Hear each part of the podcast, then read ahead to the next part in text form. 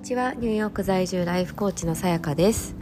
えっと、今回は、えっと、ちょっとこれもタイトルつけるのが難しいんですけどコーチングについてどんなイメージを持っているかっていう感じですかね。あのえっと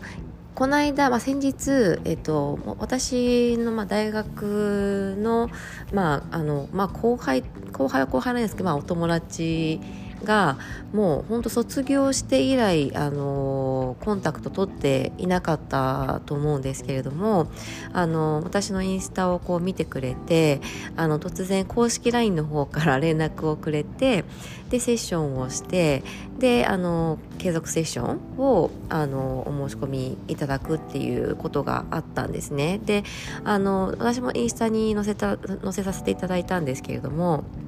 まあ、彼女はあの北欧であのノルウェーのオスロでですねあのジャーナリストをしていてあのもう本当大学卒業あの大学は私と同じで日本の大学ででその日本大学を卒業した後すぐにあのオスロ大学に行って、まあ、大学院も行ってみたいなあの感じ、えー、となんですけれどもでその彼女があの、まあ、セッション終わっててからあの SNS で紹介していいですか？って言ってくれてでもちろんもちろんって言ってあの私も掲載させていただいたんですね。で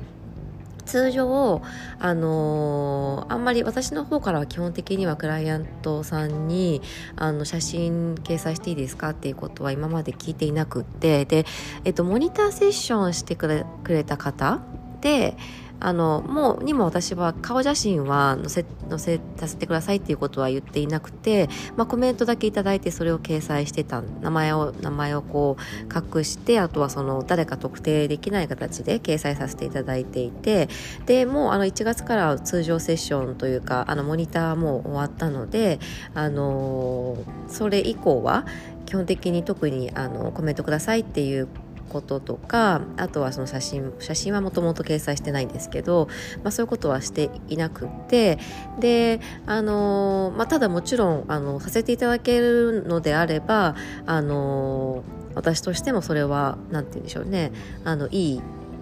皆さんに知っていただけるあのこんな感じでセッションやってますっていうのを知らせてあの知っていただける、あの機会にはなるので、まあ、すごくありがたいんですけれども、まあ、私がその場で聞くとやっぱり、あの嫌ですって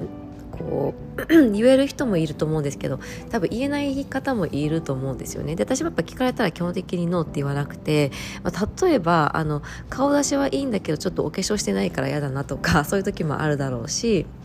まあ、そもそもそのインスあの SNS に顔を出したくないっていう方もあのいらっしゃるしあとはそのコーチングを受けているっていうことを言いたくないって方もいるのかなと思ったんですね。であの基本的にアメリカではもうあのそもそもそのセラピストお抱えのセラピストがいるっていうのはまあ普通なのであの全然それはああなたななんかこう悪い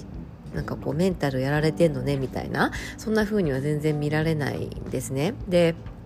まあ、ましてやコーチングっていうのはそういう精神疾患を持っている人は逆にあのそこに関してはコーチングをしないってことになっているのとあとはそのエグゼクティブとかがやっぱりコーチをつけているのであのまあマインドのメンテナンスしてるんですねっていうことであの全然それはもうむしろプラスであちゃんとこの人あのメンタルケアしてるんだなっていう、まあ、そのパーソナルジム行くみたいな感じでパーソナルトレーナーのそのメンタル版っていうような感じなのであの、まあ、むしろねコーチいるよみたいな感じなんですけど私自身も全然あの自分がコーチングを受けることに関してあのなんだろう公にしたくないってことは全く思ってなくってなんですけどただこれって本当に人によるよるなと思うんですよね。であのーまあ、コーチング自体を受けているっていうことを言いたくない場合もあるだろうし私からコーチングを受けているっていうことを言いたくない場合もあるだろうしうーんあとは何だろう、まあ、多分いろんなパターンがあると思うんですよね。みんなそれぞれのあの立場で。だからあんまりこうあんまりというか私からは基本的に聞かないことにしているのであのもうあのまあ、あとはそのやっぱりクライアントの守秘義務っていうのはすごく大切なのであの私のクライアントさんですっていう時も基本的に本人にあの許可をいただいてからあの言うようにしているんですけれどもなんかそこの感覚があのまあ、私がもともと人事にいたっていうこともあるし、まあ、アメリカにいるっていうこともあるんですけど結構私はそこなんかちょっとあの過敏になっている可能性もあるかなっていうふうに思っていてあのみんなどんな感じに思ってるのかなっていうのをちょっと疑問だったんですよね。まあここで聞いても誰も回答できないんであれなんですけどそうだからまあちょっとあのなんだろう。やっぱコーチの中には今日セッション何々さんとしましたみたいに挙げてる方もあの割といらっしゃってでそれはそれであのなんだろう。あこういう人とコーチングしてるんだなっていうのが分かるからいいと思うしまああの相手のそのクライアントも SNS で割とご自身を普通に出しててとかあのいう感じだったら多分あのあんまり問題ない,、まあ、ないというか、まあ、お互い合意の上でやるんだろうなと思うんですけどなんかそこがね私はまああのモニターが終わったらもうあとはあの割とプライバシーを保ってやればいいかなって思ってたのであ思ってたんですけどでもそうやってあの言ってもらってあすごいありがたいなって思ってであのやっぱりその受けていただいている方からの口コミとか感想っていうのが一番やっぱりあの今迷われている方とかコーチングで何ができるかっていうのがわからない方からすると、まあ、その私がこうなりますよっていうよりもあの実際に体験したクライアントさんが言ってくれる方がやっぱりあの信憑性が高いしあのあそうなんだって多分思うんだと思うんですよね。だからあのうん昨日のその件であこういうことも結構やった方がいいのかなっていうのはちょっと感じたんですがでもやっぱりあの私から聞くとあのうん断りにくいだろうなって思うとちょっと難しいなって思っちゃうんですよね。でモニターじゃないのでやっぱりその掲載させていただくことを前提にやるのもおかしいなと思うんですよね。うんまあ、だから結論一周一周回ってやっぱりいいのかなこのままでっていう気がしてきました。あの相手の方があのいいですよって積極的に言ってくださる場合は別ですけどあのそうじゃない場合はあんまりこうそうですね自分からはやらせてくださいっていう風なのはやっぱり控えようかな。まあうんちょっと引き続き考えてみたいと思います。そうコーチングってどどんな印象ですかね皆さん。日本だと、まあ、特に私は人事にいたのでもうそもそものそのコーチングっていう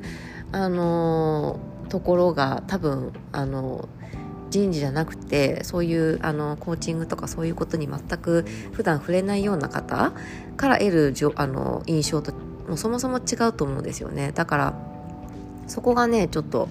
わからないなって思う部分なんですよね私には。そうそう。まあ夫に聞いても夫は当然あのねこっちが長いのでまあ、いろんなその彼の知り合いのエグゼクティブの人たちもあの自分のコーチですっていう形で紹介してる人がいたよみたいなことを言ってたりするので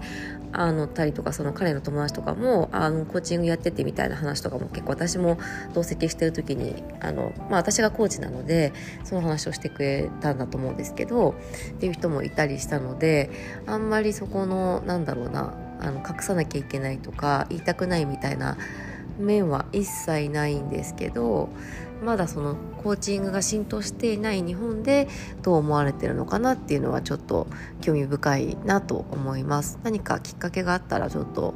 あの皆さんに聞いてみようかなとも思いました。えーと、今日はですねニューヨークは突然話変わるんですけど今雪降っています。毎日寒くてあのー、でも昨日歩いてて思ったのが昨日はねちょうどマイナス12度だったんですね。午後私娘を迎えに行く時間帯は。なのであちょっと寒さが和らいでるなと思ってお買い物あのスーパーに行ってから迎えにまた行ったんですけどその時に思ってたのが私あの学生時代に、えっと、モントリオールカナダの、えっと、東海岸の方ですね。フランス OK なんですけど